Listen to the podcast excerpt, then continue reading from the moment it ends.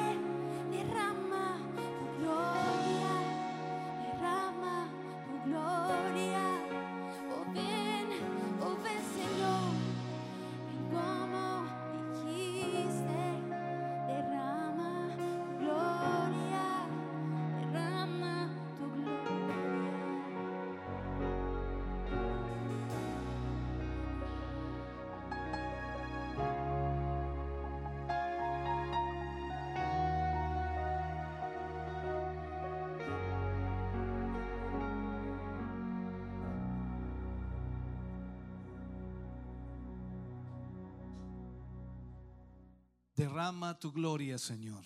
Eso es lo que pedimos, lo que rogamos. Y sin duda cada uno de nosotros, ustedes en casa, nosotros aquí, estamos pidiendo exactamente lo mismo. Que el Señor derrame su gloria sobre nuestras vidas. Que pueda Él fluir en una forma especial a través de nuestras vidas. Y que cambie todo aquello que tiene que ser cambiado o tiene que ser transformado. Es por ello entonces que, sin duda, cada vez que nos reunimos para adorar y exaltar el nombre del Señor, Él tratará, ministrará una parte, un área de nuestra vida, la cual debe ser transformada y cambiada. Solo su Espíritu Santo es el que puede tocar nuestro corazón y nuestro ser en una forma excepcional. No hay nada en este mundo que pueda provocar un cambio, solamente el Espíritu Santo obrando a través de nuestras vidas. Creemos con todo nuestro corazón que usted ya está siendo bendecido, que está siendo bendecida a través de la adoración, la alabanza, la exaltación. Y esperamos que siga con nosotros y nos acompañe en todo lo que aún continúa y que sigue, por supuesto, en este Siloé en casa. Esperamos que usted pueda también recibir la palabra de Dios que vamos a compartir hoy con ustedes y que tenga este, esta disposición y este tiempo preciado para el Señor, la disposición de poder adorar y exaltar el nombre del Señor a través, por supuesto, de este tiempo. Le invitamos para que también en esta mañana, como en cada culto nuestro, cada domingo, nos reuníamos para adorar al Señor, exaltar al Señor todos juntos. Eh, se echa de menos ver los rostros que normalmente uno veía en los cultos y poder observarles la alegría, el gozo, la bendición de poder estar reunidos, estar juntos. Pero bueno, creemos con todo nuestro corazón que así también usted está en casa en este momento, conectado ya sea a través de la televisión, a través de la radio, a través de la internet, a través de las diferentes plataformas que sin duda nos permiten poder llegar hasta ustedes. Yo ruego con todo mi corazón que el Señor les esté bendiciendo. En esta mañana queremos motivarle, incentivarle para que pueda apoyar la obra del Señor, pueda respaldar la obra de Dios. La ofrenda es parte de nuestro culto racional, es parte de, nuestra vida cristiana, es parte también de lo que la palabra de Dios nos enseña, que debemos siempre ser generosos y sobre todo para la obra del Señor, ya que de esa manera se sostiene la obra y de esa forma también se extiende la palabra de Dios a muchas personas. Hoy más que nunca las comunicaciones están dando la ayuda necesaria espiritual a muchas personas que sin duda esperamos que Dios pueda seguir obrando, pueda seguir tocando, ministrando las vidas de todos aquellos. Pero lo más importante en esta hora y lo más relevante en este momento es que usted también pueda aportar a la obra del Señor para que de esa manera muchos hermanos más puedan recibir bendición de Dios. Queremos invitarle para que usted pueda ofrendar. Ahí está ya en pantalla toda la información para ofrendas y diezmos. Usted puede realizar una transferencia bancaria hasta al Banco de Crédito e Inversiones, cuenta corriente número 76 61 86 76, Iglesia Siloé en movimiento. Ruth de la Iglesia 65 062 675 raya 3. De esta manera entonces estará aportando a la obra del Señor. Hemos estado semana a semana enfrentando diferentes desafíos económicos, como ayer decía, aunque no nos reunamos, aunque no tengamos el culto como antes, los gastos siguen de la misma manera.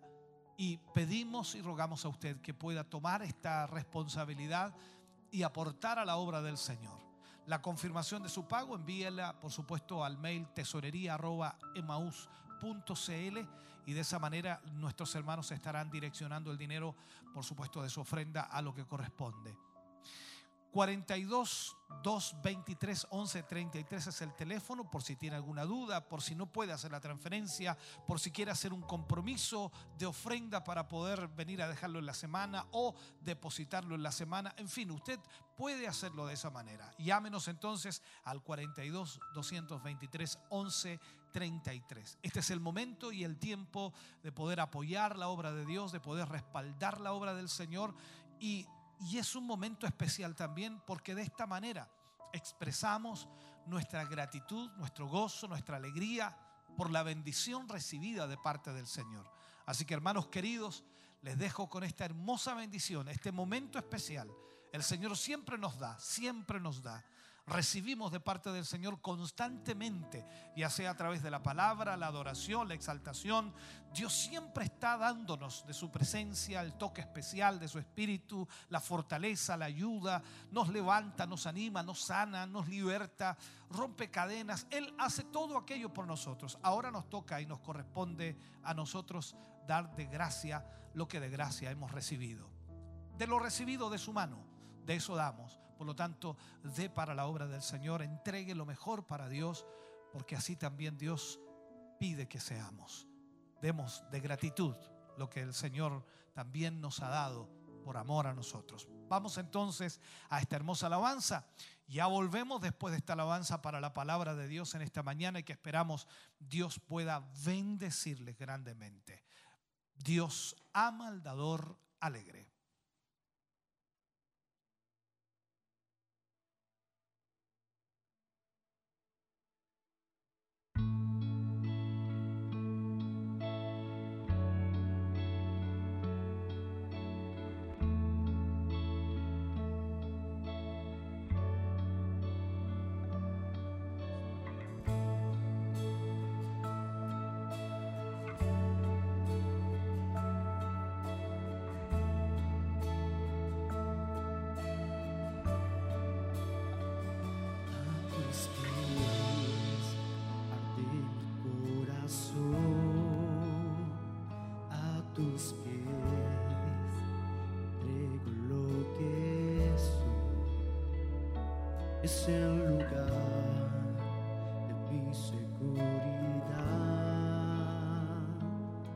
Donde nadie me puede señalar.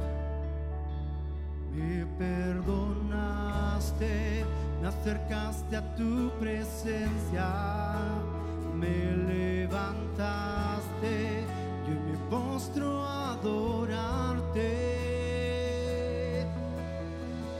No hay lugar más alto, más grande estar a tus pies, estar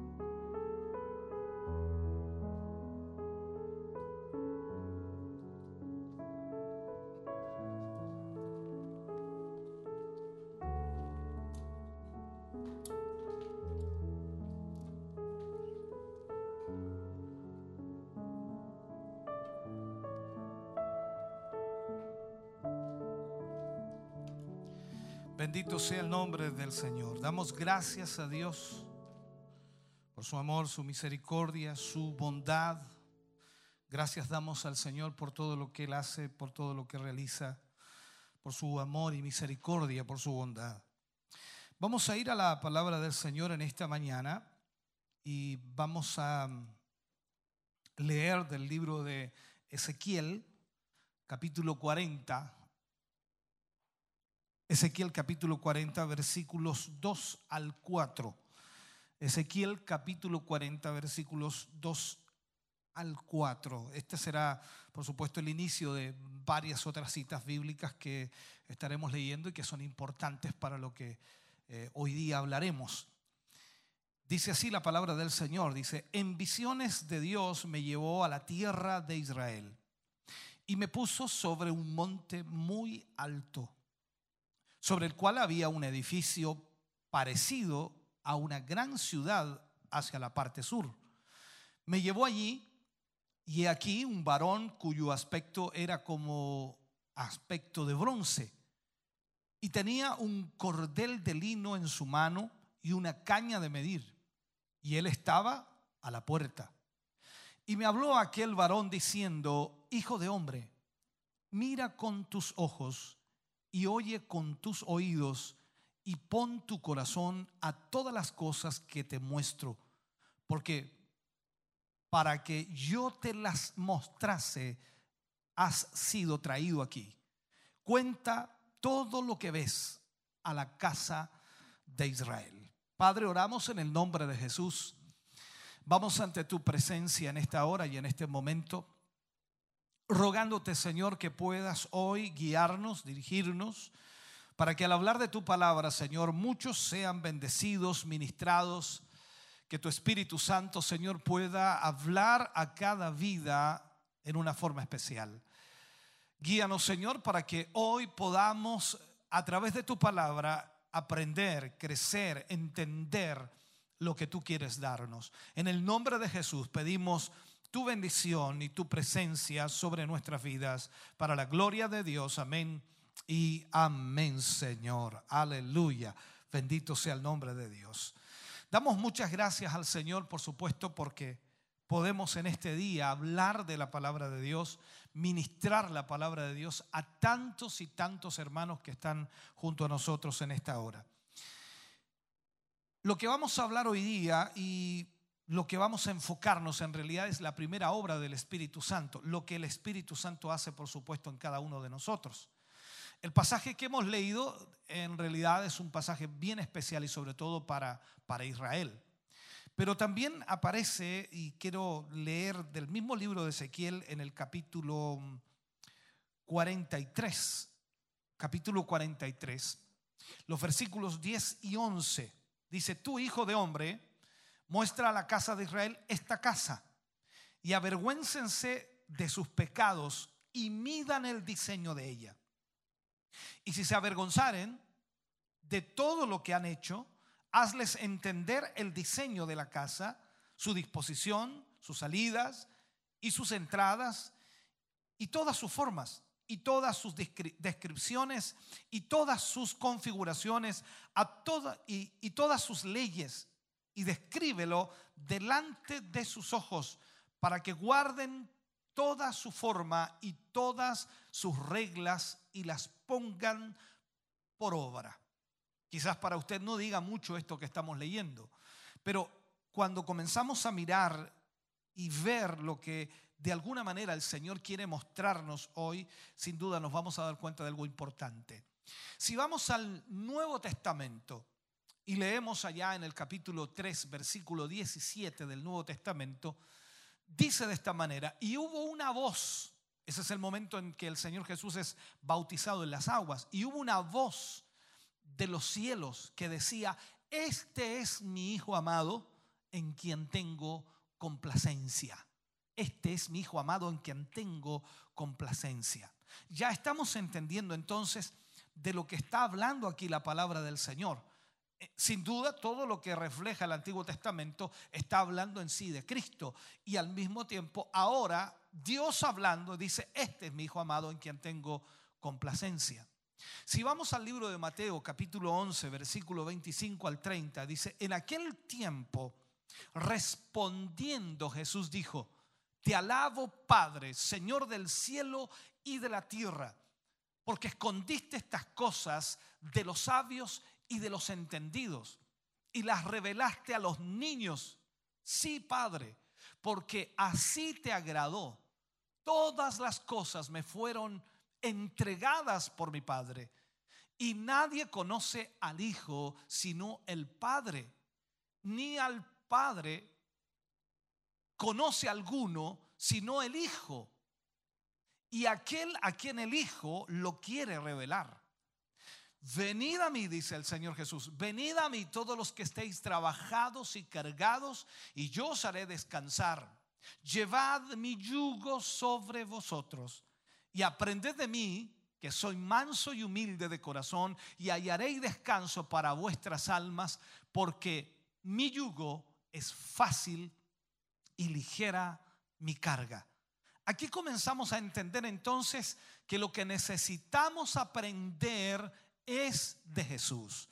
Lo que nos refleja el Antiguo Testamento en las medidas, con exactitud y en toda la forma de la casa, está hablando en realidad que debemos conocer de ella. Y por eso entonces se le pide a Ezequiel que le muestre a Israel la casa con todas sus medidas y todo aquello que el ángel le habló. Cuando vamos a Primera de Juan capítulo 1 versículo 51, la escritura dice, y le dijo, de cierto, de cierto os digo, de aquí en adelante veréis el cielo abierto y a los ángeles de Dios que suben y descienden sobre el Hijo del Hombre. Recordemos que el Hijo del Hombre es Jesucristo. Ahora, entendamos esto. Lucas 9:23 dice, y decía a todos, si alguno quiere venir en pos de mí, niéguese a sí mismo, tome su cruz cada día y sígame. ¿Por qué estamos hablando de esto? ¿O por qué utilizamos estos versículos? Para que entendamos de quién debemos aprender, cuál es el modelo a seguir, de dónde viene, en otras palabras, lo que nosotros debemos hacer. Cuando vamos al libro de Efesios capítulo 4, versículo 20 al 22, dice, más vosotros no habéis aprendido así a Cristo, si en verdad le habéis oído y habéis sido por él enseñados conforme a la verdad que está en Jesús. En cuanto a la pasada manera de vivir, dice Pablo, despojaos del viejo hombre que está viciado conforme a los deseos engañosos. O sea, vemos entonces aquí lo que el Señor comienza a mostrarnos. En este primer mensaje, hermano querido, de lo que comenzamos a tratar en una serie de temas, ¿qué es lo que tenemos que aprender? ¿Qué es lo que el Señor quiere enseñarnos? ¿Cómo nosotros nos daremos cuenta de lo que el Señor quiere que aprendamos hoy? La palabra básica de nuestro estudio se encuentra, por supuesto, en la escritura citada en Mateo 11, 29. Llevad mi yugo sobre vosotros y dice, aprended de mí, aprended de mí. Jesús está hablando allí. Y lo que necesitamos nosotros como iglesia, como creyentes, como hijos de Dios, es aprender de Jesús. El apóstol Pablo nos da a entender con otras palabras lo que Jesús quiso decir. Dice, más vosotros no habéis aprendido, aprendido así de, de Jesús o aprendido así a Cristo. Eso aparece en Efesios 4:20.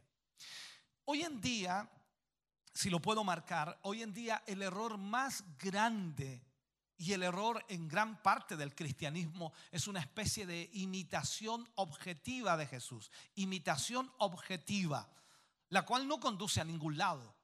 En lugar de un aprendizaje subjetivo de Jesús, o sea, aprender del sujeto, aprender de Jesús, que nos conduce, por supuesto, a todo.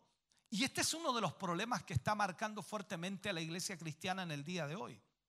Veremos en este mensaje lo que es aprender de Jesús, a, lo cual por supuesto los primeros discípulos fueron llevados. Recuerde usted que ellos estuvieron tres años y medio con Jesús aprendiendo de Jesús. Los primeros eh, seguidores de Jesús fueron llamados discípulos.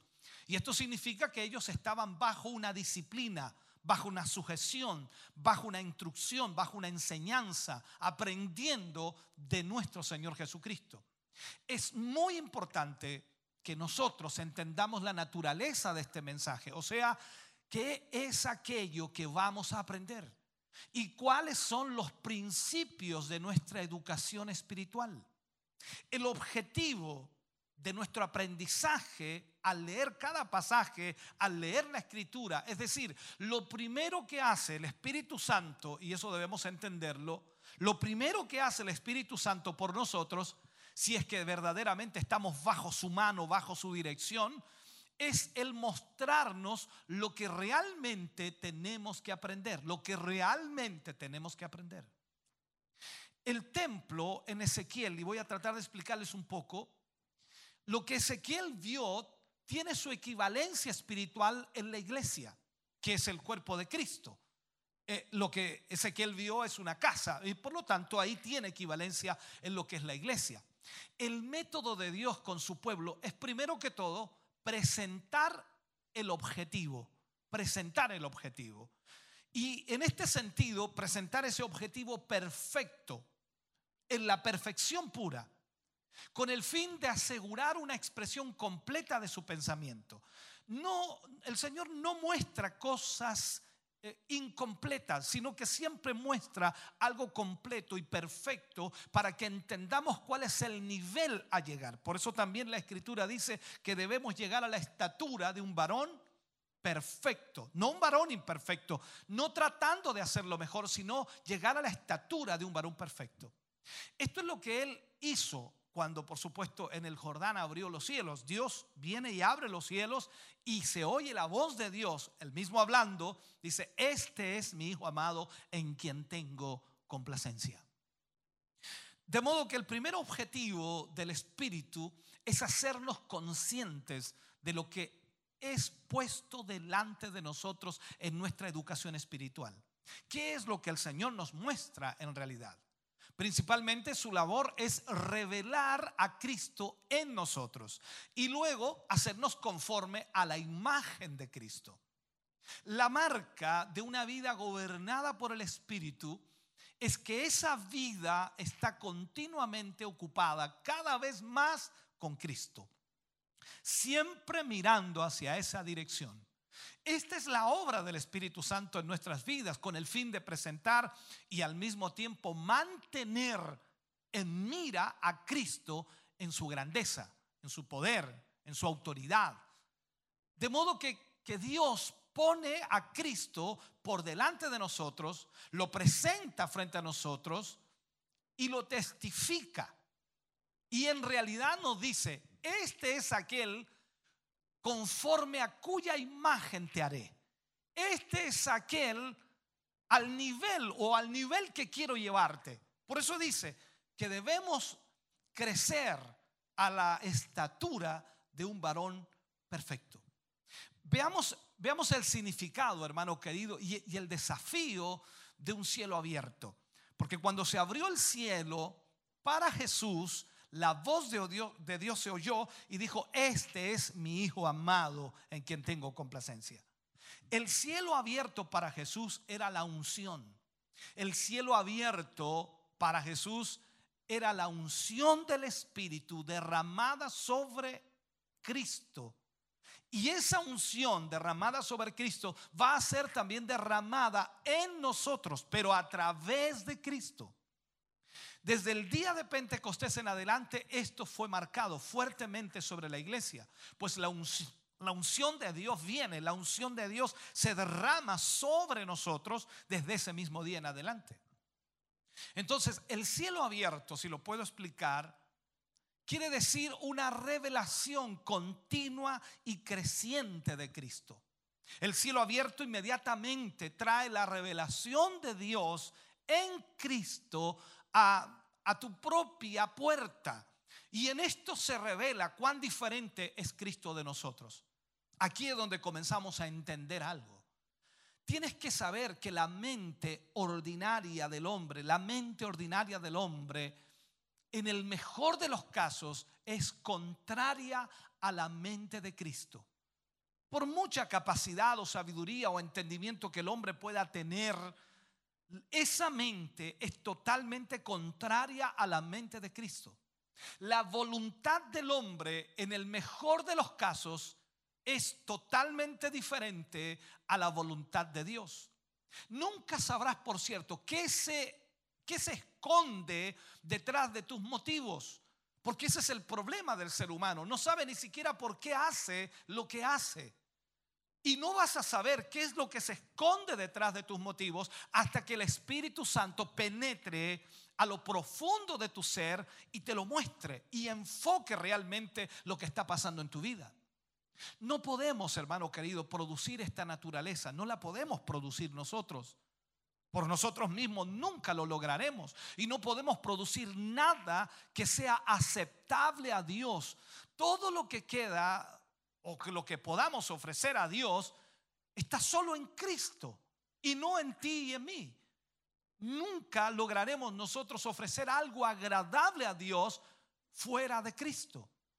Entonces, esa será siempre la diferencia entre Cristo y nosotros. Siempre existirá esa, esa diferencia. Aunque Cristo more en nosotros, solamente Él es el objeto de satisfacción y complacencia divina. Y la única lección básica que tenemos que aprender en esta vida bajo la enseñanza, bajo la revelación o bajo la disciplina del Espíritu Santo es que Él es diferente a nosotros y que esa diferencia, hermano querido, es extrema, es tremendamente grande. Esta es una de las enseñanzas difíciles y es un mensaje que el mundo rechaza totalmente. Nunca quiere aprenderlo, nunca quiere entenderlo, ya que va absolutamente en contra de todo el sistema de la enseñanza del humanismo que existe hoy día sobre la tierra.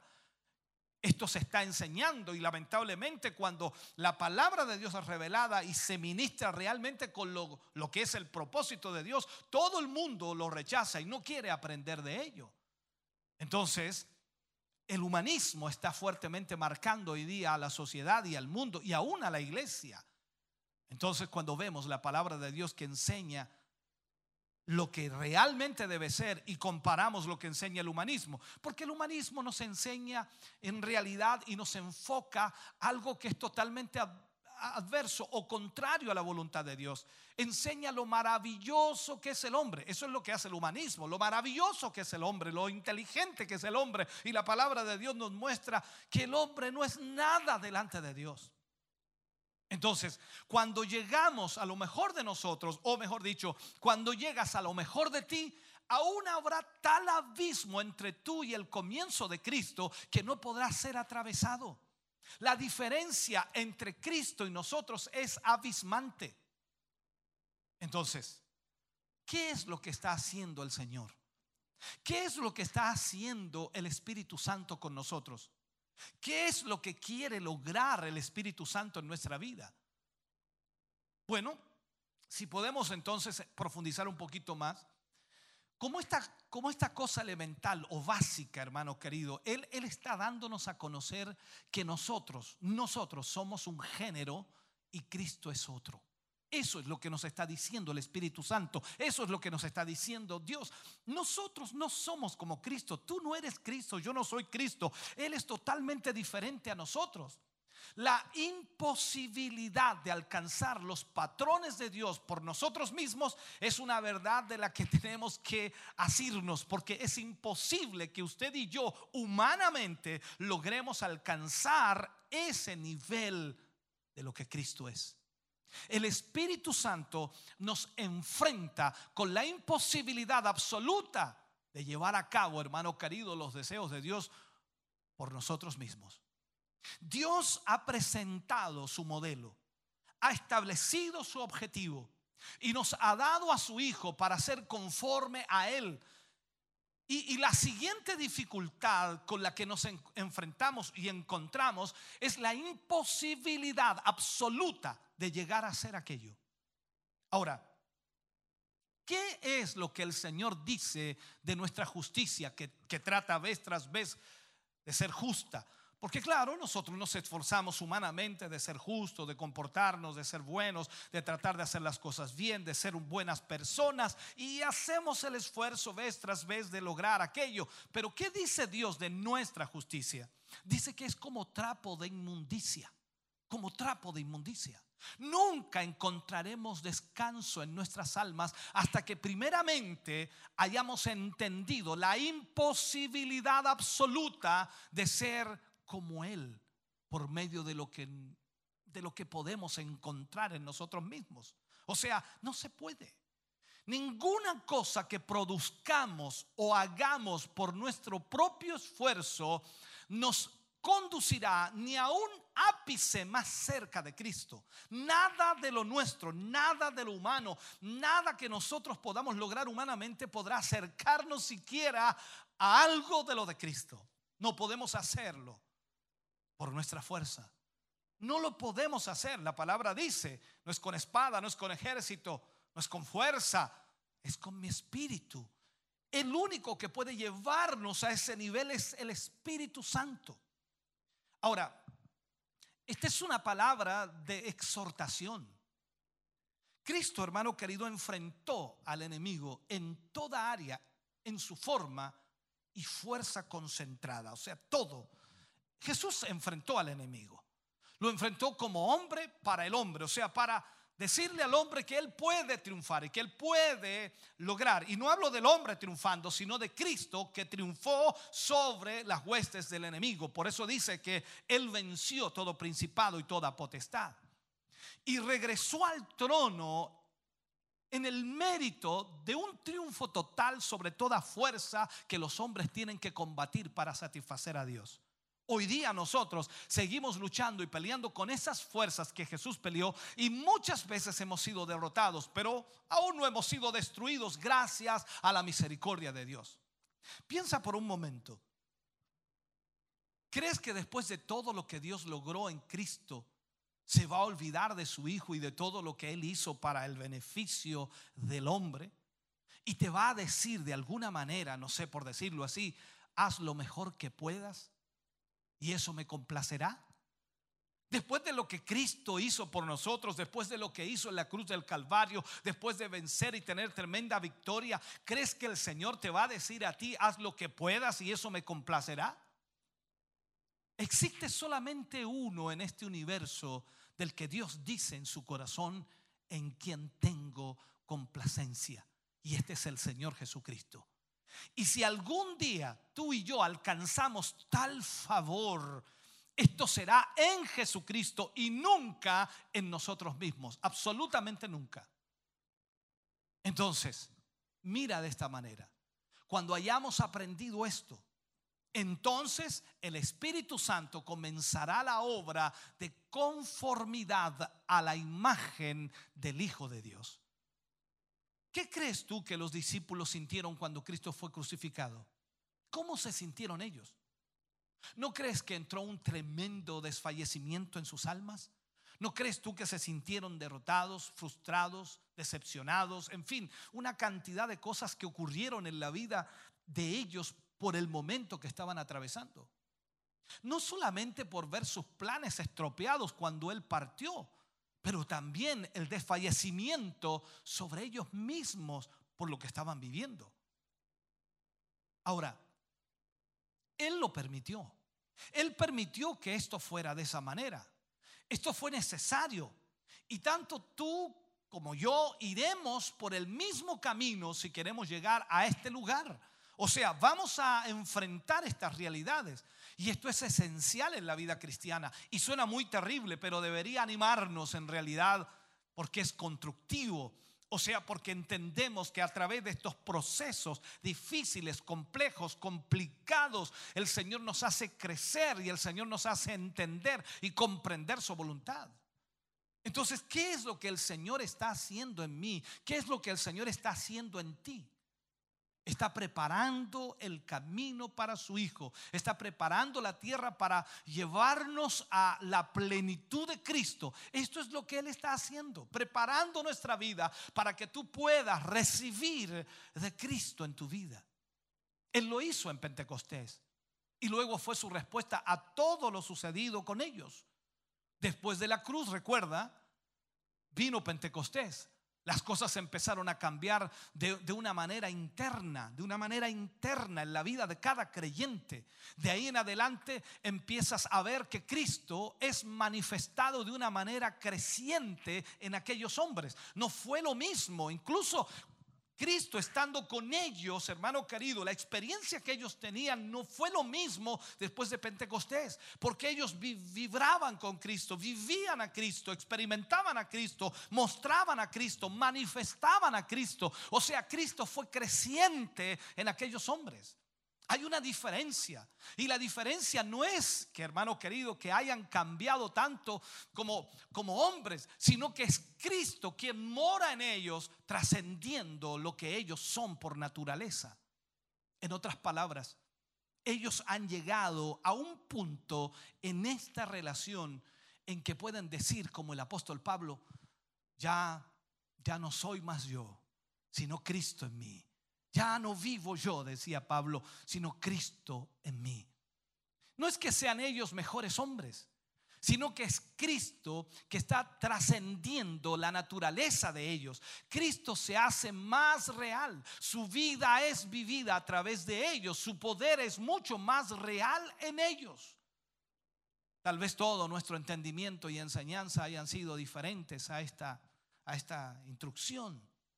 Increíblemente, hemos sido entrenados en esta terrible herencia del humanismo, la cual nos dice que seamos lo mejor que podamos, lo mejor que podamos.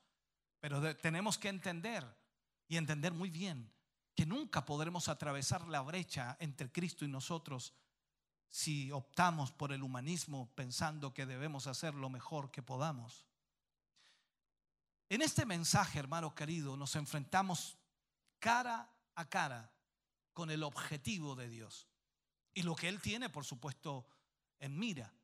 Y cuando, cuando hayamos visto a este Cristo, vamos a conocer que el Señor dice claramente, y el Señor lo dice, y por qué lo dice, este es mi Hijo amado en quien tengo complacencia.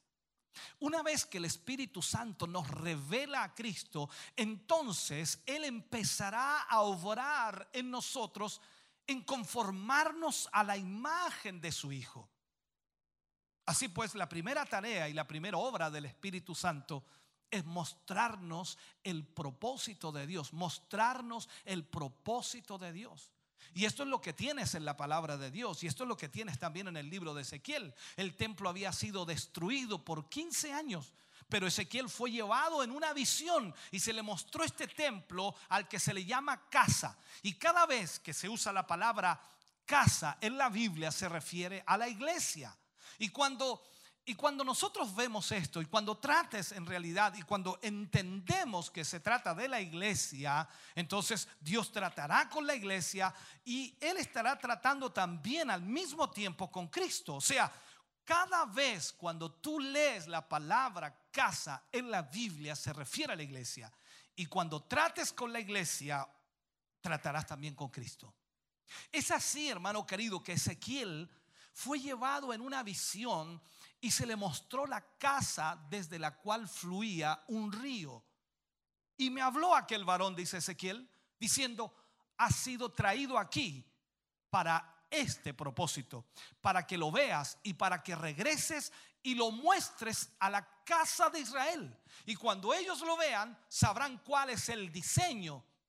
Se arrepentirán de sus iniquidades ellos se darán cuenta en qué radica el problema o en qué han fallado. Y así sucede contigo y conmigo. Todo esto es un tipo, es tipo de Cristo. Hermano querido, aquella ley del Antiguo Testamento no sirvió o nos sirvió de tutor para llevarnos a Cristo. Toda esa ley del Antiguo Testamento nos refleja en realidad a Jesucristo. Este este libro, la palabra de Dios, la que tenemos nosotros aquí y constantemente la leemos, y cuando llegamos, hermano querido, a leer de esta palabra y conocemos de la palabra del Señor, llegamos entonces a entender lo que es la vida de Cristo en nosotros. El Espíritu Santo presenta el objetivo de Dios, es decir, al Señor Jesucristo para con nosotros. Y toda la palabra de Dios está reflejando eso.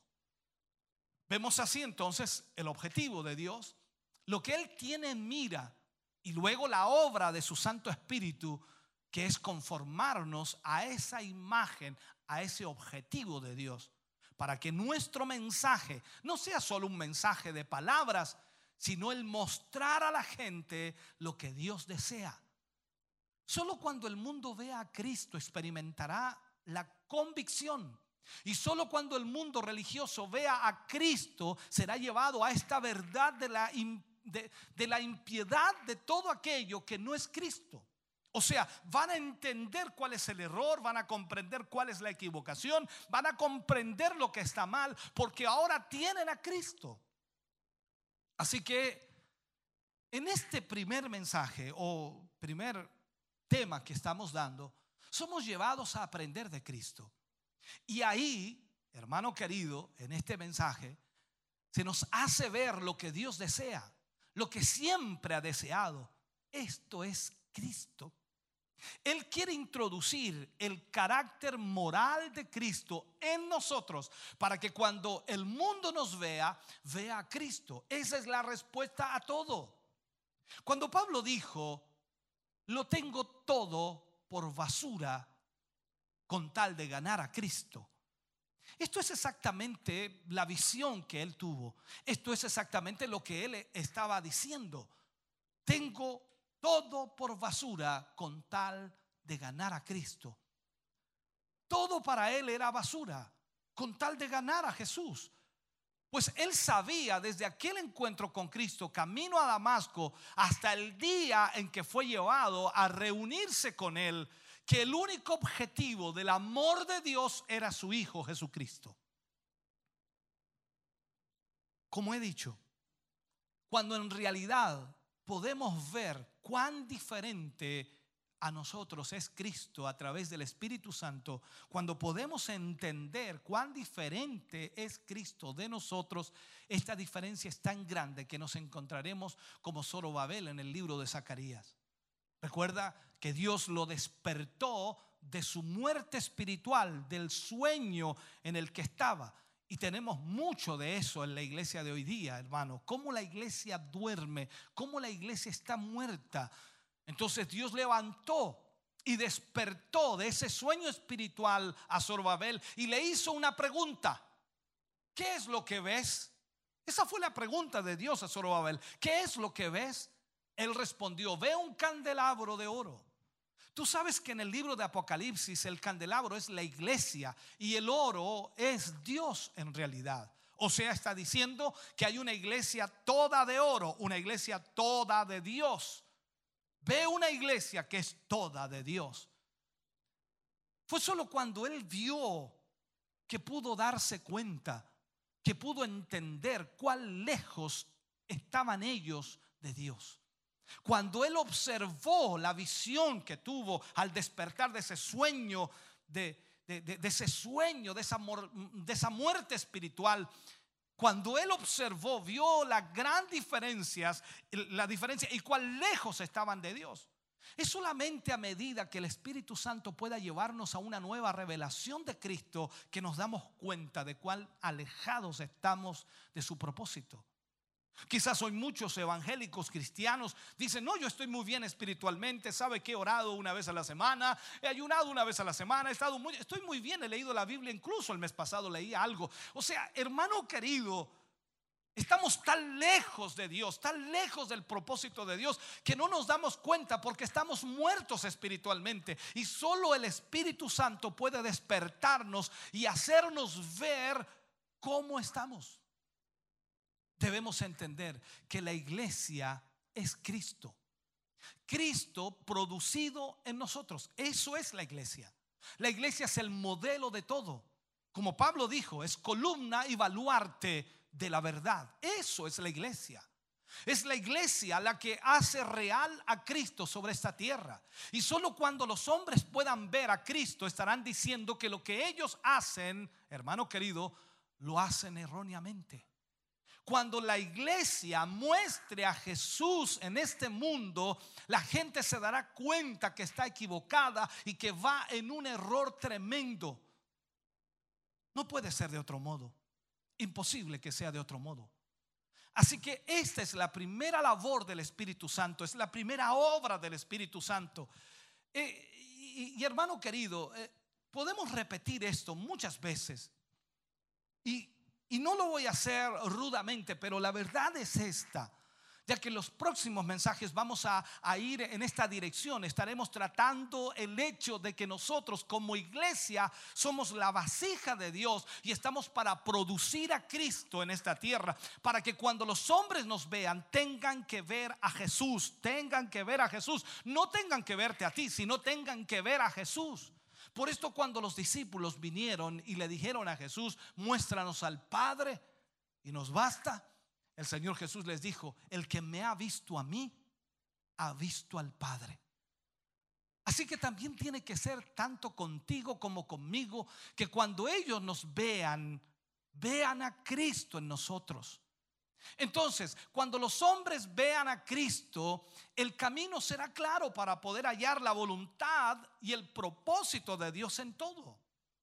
Esta verdad tiene que, tiene que ser real y tenemos que asirnos desde, desde el principio, hermano querido, desde lo que Dios establece en su palabra. Nosotros los pentecostales, y creo que tú te consideras pentecostal también, que me oyes y me escuchas, nosotros los pentecostales nos, hem- nos hemos, eh, no hemos entendido nada en realidad, lo que, no, no sabemos lo que significa Pentecostés.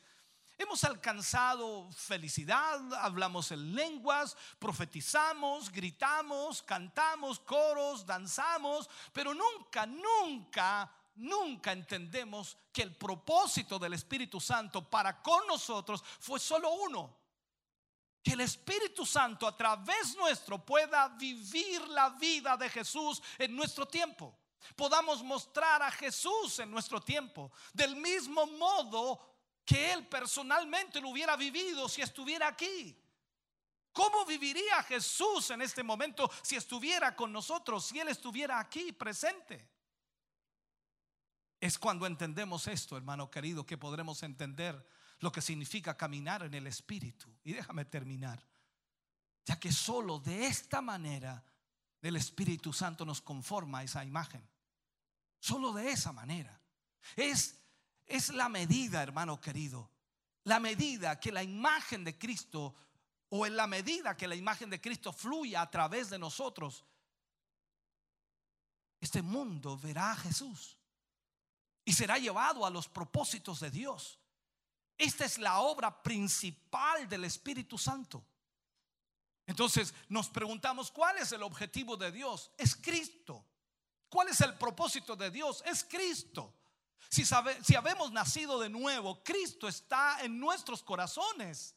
Y la obra del Espíritu Santo es que, Cristo sea revelado a nosotros. O sea, conformarnos a esa imagen.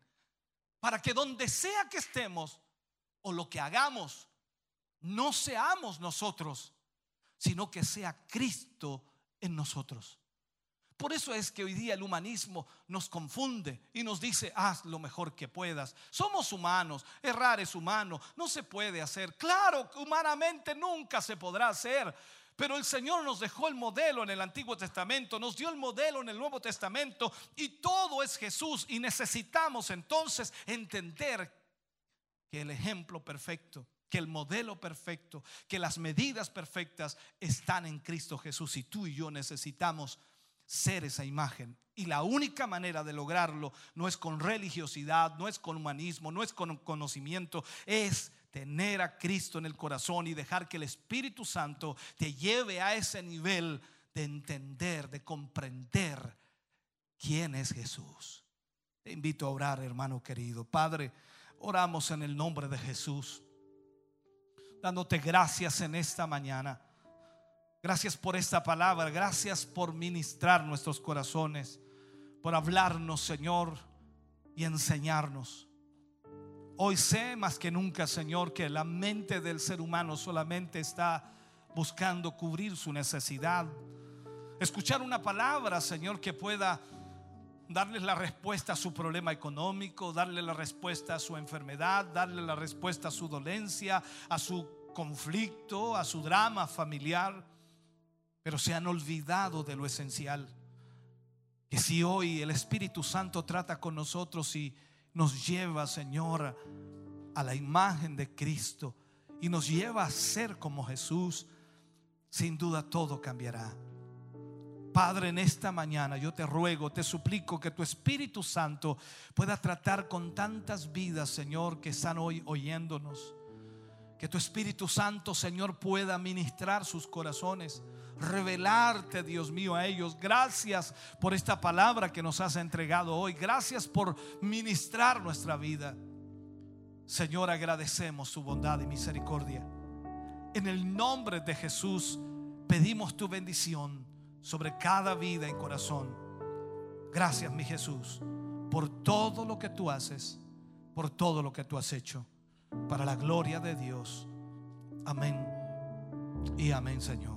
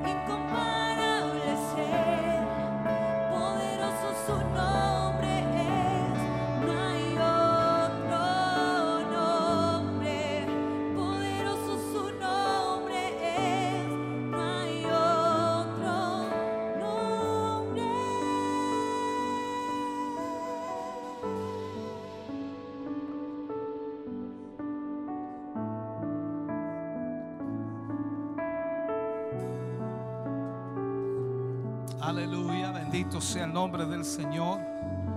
Vamos a estar orando en esta mañana por las peticiones que hoy nos han llegado, que son muchas. Vamos a orar, por supuesto, por nuestros hermanos y hermanas, eh, por Margarita eh, de Ningüe, por su hija, por supuesto, por su yerno, sus nietos, por sanidad. Hermano Renejo Frey, esposa, por sanidad y fortaleza. Por Marcel Bonmesón Figueroa, por salvación y protección. Por em, Margarita Zurita y familia, por fortaleza. Falleció su hermano de Santiago. Pedimos también oración por ella. Em, vamos a estar orando por, em, déjeme revisar, eh, no sé si dice el nombre correcto aquí, Mila- Miladis, Miladis Sánchez, oración por la salud de mi madre, la pastora Rosa, Rosa Fina Pérez. Fernando Moraga pide oración por su madre. Eh, Luis Chávez pide oración por su nieta. Julieta Chávez, Julieta Chávez por sanidad. Por Miguel Helves, por Norma Arzúa, por el hermano Renejo Frey familia. eh, por Luis Silva y por hermano Juan Carlos Lagos. Oscar González pide oración por su familia. González Espinosa. Sergio Bielma pide oración por toda nuestra congregación, por fortaleza y protección. Isabel Molina pide oración por la familia Romero Conejeros. También pide oración por Margarita, por sanidad y liberación. Vanessa. Fanny Ortiz pide oración por la señora Laura Lagos González, por salvación y sanidad. Por Cindy Sandoval, sanidad y liberación. Por la familia Castillo Lagos, por protección y fortaleza. Damaris Andrea pide oración por Moisés Penrose, por sanidad. Isabel Iba- Irribarra pide oración por todos los trabajadores del hospital. Soledad Venegas pide oración por eh, sanidad, protección, por fortaleza, por la familia Cid Venegas, por Her- Herbera Cid, por Romero Cid y por, por la familia Romero Cid y por Alejandra Venegas. Verónica Troncoso pide oración por Patricia Reyes, por sanidad y familia, eh, por la familia Durán Zapata, por sanidad y protección. Ginés Sarabia Agüero pide oración por la familia Rosales Sarabia, por fortaleza y protección. Todas estas peticiones, por supuesto, en esta oración final. Vamos a orar al Señor para también en parte cerrar nuestro culto de hoy, aunque después viene una alabanza después de esta oración.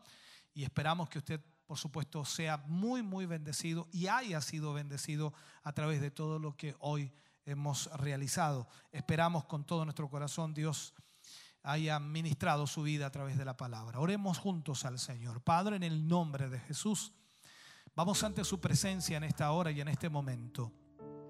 Hemos sido bendecidos, Señor, a través de la alabanza, la adoración, a través de la palabra. Y en este momento, Señor, al orar, presentamos ante usted todas estas peticiones. Una gran cantidad de hermanos y hermanas, Señor, que están pidiendo ayuda, que están pidiendo dirección, que están pidiendo sanidad, fortaleza. Usted es el Dios todopoderoso, usted es el Dios de los milagros, usted es el Dios que puede obrar sanidad en cada uno de ellos. Señor, en esta hora y en este momento le pedimos y le rogamos, extienda su mano, Señor, y obre un milagro sobre cada uno de ellos. Padre, le pedimos en esta hora y en este momento que su poder pueda obrar sanidad en cada uno de sus hijos. Gracias, mi Señor. Gracias, Dios mío, por lo que usted realiza, por lo que usted hace, por lo que usted provoca. Su bendición y su presencia esté sobre cada vida en esta mañana. Lo pedimos, lo rogamos en el nombre glorioso de Jesús. Amén y amén, Señor. Dios les bendiga grandemente en esta hora. De verdad agradecemos haber estado con ustedes. Recordarles, por supuesto, todo lo que viene durante la semana. Ya usted conoce bastante de eso. Martes, miércoles, todos los días de la semana, excepción del lunes, estamos transmitiendo en vivo a través de cada uno de los programas y esperamos que usted nos acompañe. Los días lunes lo dejamos nosotros para hacer ciertas reuniones eh, a través de la internet, del Zoom y todo aquello para poder compartir con nuestros hermanos y ver también lo que es la obra del Señor. El día de hoy por la tarde, 7 de la tarde, 19 horas exactamente, el grupo Renuevo hace su lanzamiento de por supuesto su alabanza. Esta alabanza se llama Rasgad, así se llama Rasgad. Por lo tanto, a las 7 de la tarde, en punto 19 horas, a través de YouTube, estará siendo lanzado, por supuesto, este, esta alabanza que fue grabada, por supuesto, para bendecir el nombre del Señor. Pero es importante que también usted pueda estar allí y pueda eh, en, en ese momento, instante, poder escucharla y poder también gozarse con aquello. Esperamos su participación en ello. Gracias por estar con nosotros. Dios les bendiga grande, grandemente.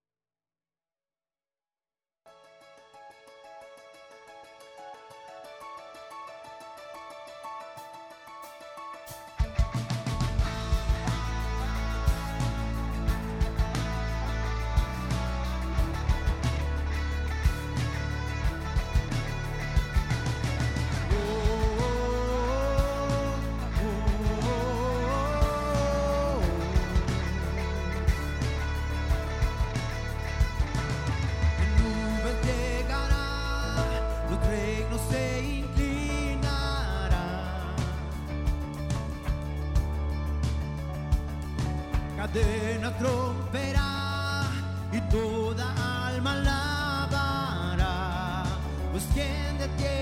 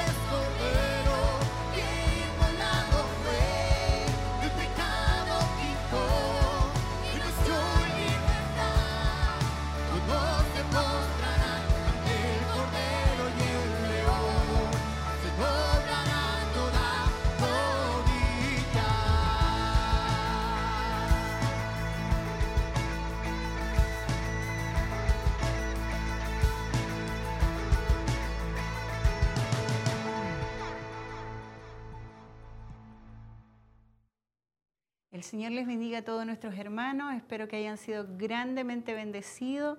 Eh, ¿Cómo se llamaba el tema? Aprendiendo en la palabra. Eh, la primera obra del Espíritu Santo que estaba en Ezequiel 40, 2 al 4. Esto se vuelve a repetir después, lo puede encontrar en el, en el Facebook o también en Instagram.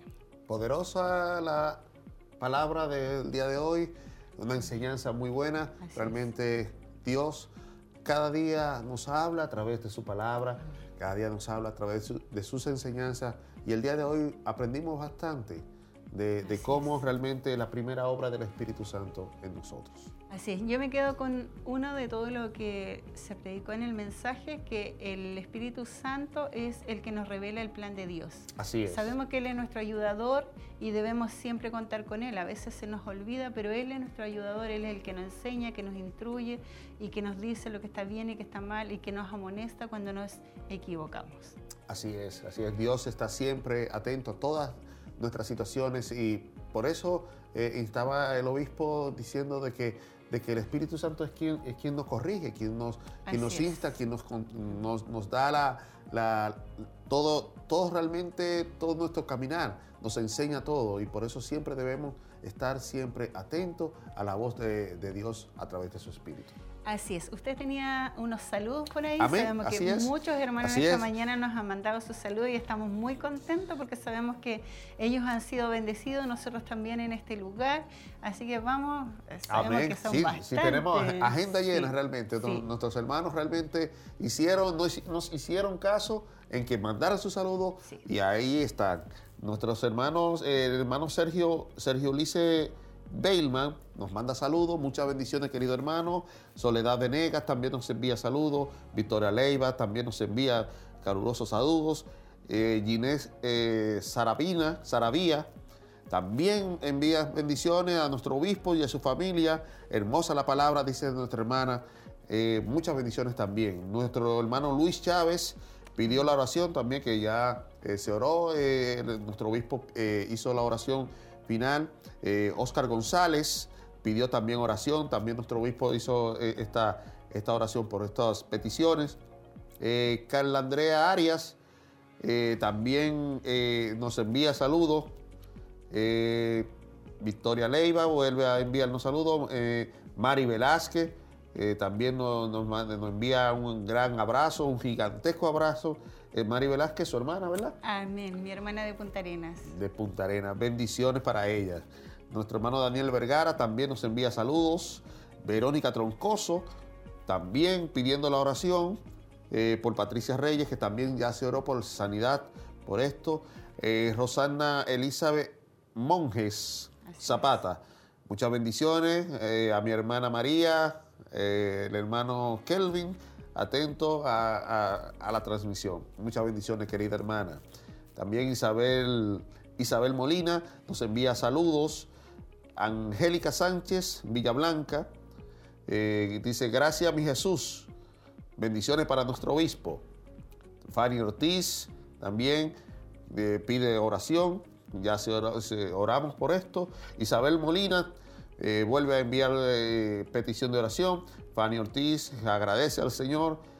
Eh, Luz Gladys Montesino también envía saludos.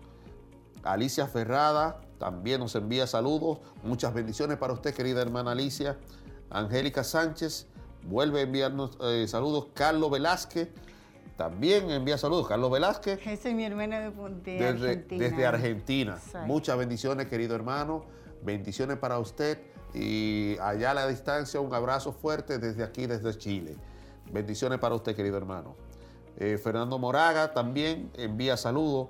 Viviana Parra, Luis Chávez, Damaris Andrea, Humberto Flores, Yasmina Silva, Cecilia Ordenes, eh, Rosa Navarrete nos envía saludos, Rosita Riquelme también, Isabel y, y, y Ri- y Ribarra, Esteban Sandoval, eh, Genoveva Daza, Elita Hernández, hay un sinnúmero de hermanos que, si, continuamos Bueno, no- no- nos juntamos para el otro domingo todavía dando saludos, pero muchas bendiciones a todos estos hermanos, Rue, Rue Elena, eh, perdón, Ru, eh, María Alarcón, eh, Amparo Con- Constanza, Irma Sepúlveda, nuestro hermano Roberto Veloso, fan número uno, Ivonne del Carmen, eh, Paulina Caro,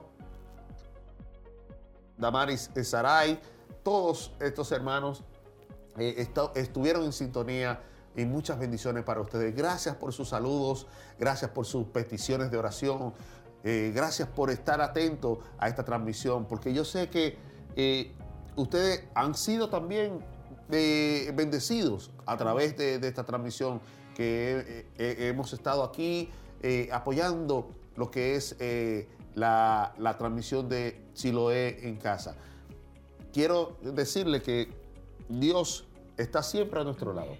Así es, A pesar de las dificultades, a pesar de las cosas que pueden pasarnos, Dios siempre está ahí. Y bien lo decía nuestro obispo en la palabra hoy, eh, el Espíritu Santo es quien nos corrige, nos instruye y nos reda- redarguye. Así es. Yo también me voy a añadir a los saludos que nos hicieron en forma interna nuestra hermana Elcita Subiabre. Amén. Eh, saludamos también a nuestra el- hermana Elba Maya, nuestra hermana Isolina también, Hermosilla que nos estuvo saludando, y así también a un- eh, una amiga y hermana en la fe de Santiago, Ruth Silva, junto a su familia, y así muchos más que nos entregaron su salud Así en este es. día. Estamos muy contentos y que el Señor les bendiga muy, muy grandemente y, y ese es el deseo de, de todos nosotros. También queremos pasar la información de esta semana eh, a contar del día de mañana. Tenemos preguntas y respuestas que es con nuestro obispo a las 10 de la noche. Eh, aproximadamente dura como una hora, ¿cierto? Amén, así es. Así es. El día martes ya tenemos la escuela bíblica a contar de las 19 horas, donde se están dando temáticas muy buenas e importantes para que usted también esté eh, añadiéndose ahí en la programación a través del Facebook y las diferentes plataformas. El día miércoles tenemos las damas de Siloé a contar de las 19 horas, que está muy bueno el programa, eh, una muy buena palabra a través de nuestra pastora Heroíta Bleiva, que también le enviamos un cariñoso saludo a ella. Y después viene la reunión Zoom, Zoom, exactamente, reunión familiar. así es, eh, reunión Zoom, que también es con nuestro obispo y todos los hermanos quedan invitados para que se puedan reunir eh, a contar de las 22 horas. Tenemos el día jueves, si lo en casa, a contar de las 19 horas. El día viernes tenemos Siloé Informa a contar de las 18 horas y después a las 20-30 horas está el programa de los jóvenes que es eh, edificado sobre la roca. Amén, así es. Y el día sábado eh, tenemos nuevamente Silo en casa a contar de las 19 horas y el domingo a contar de las 11 de la mañana Siloé en casa. Sabemos que todas estas programaciones son en vivo, así que usted se puede conectar. Así es. No importa de qué lugar esté, lo importante es que la invitación es abierta para todos ustedes. Así es, y también tenemos retransmisión. Así es, también las retransmisiones que quedan eh, en, la, en el Facebook, en Instagram, usted lo puede ver cuantas veces quiere, ahí están todos los, los programas que ya han salido, los mensajes, usted lo puede volver a ver. Así es. Quiero saludar antes de, de despedirnos a mi, mi madre y mi hija que allá en República Dominicana que, que también estaban, están en sintonía viendo la transmisión y espero que, que estas palabras también hayan llegado a sus corazones. También saludar a, a una, una amiga y hermana, eh, Carolina, que también estuvo eh, viendo esta transmisión. Muchas bendiciones para usted. La verdad que estamos muy contentos, hermano Kelvin, porque nuestra familia, nuestros amigos nos, nos estuvieron com- acompañando en esta mañana y de verdad que eso para nosotros es eh, una gran bendición. Y así muchos hermanos también que estuvieron junto a nosotros, que el Señor de verdad les bendiga grandemente, que tengan pero una excelente semana. Así es. Muchas bendiciones, queridos hermanos, y será ya el momento de despedirnos. Amén. Así que Así hasta una próxima. No se pierdan eh, toda la programación que tiene eh, Televida y toda la programación que hay en, en los diferentes eh, estamentos de comunicación de Siloé. Entonces, Dios les bendiga muchísimo, queridos hermanos, muchas bendiciones y será hasta la próxima. El Señor les bendiga.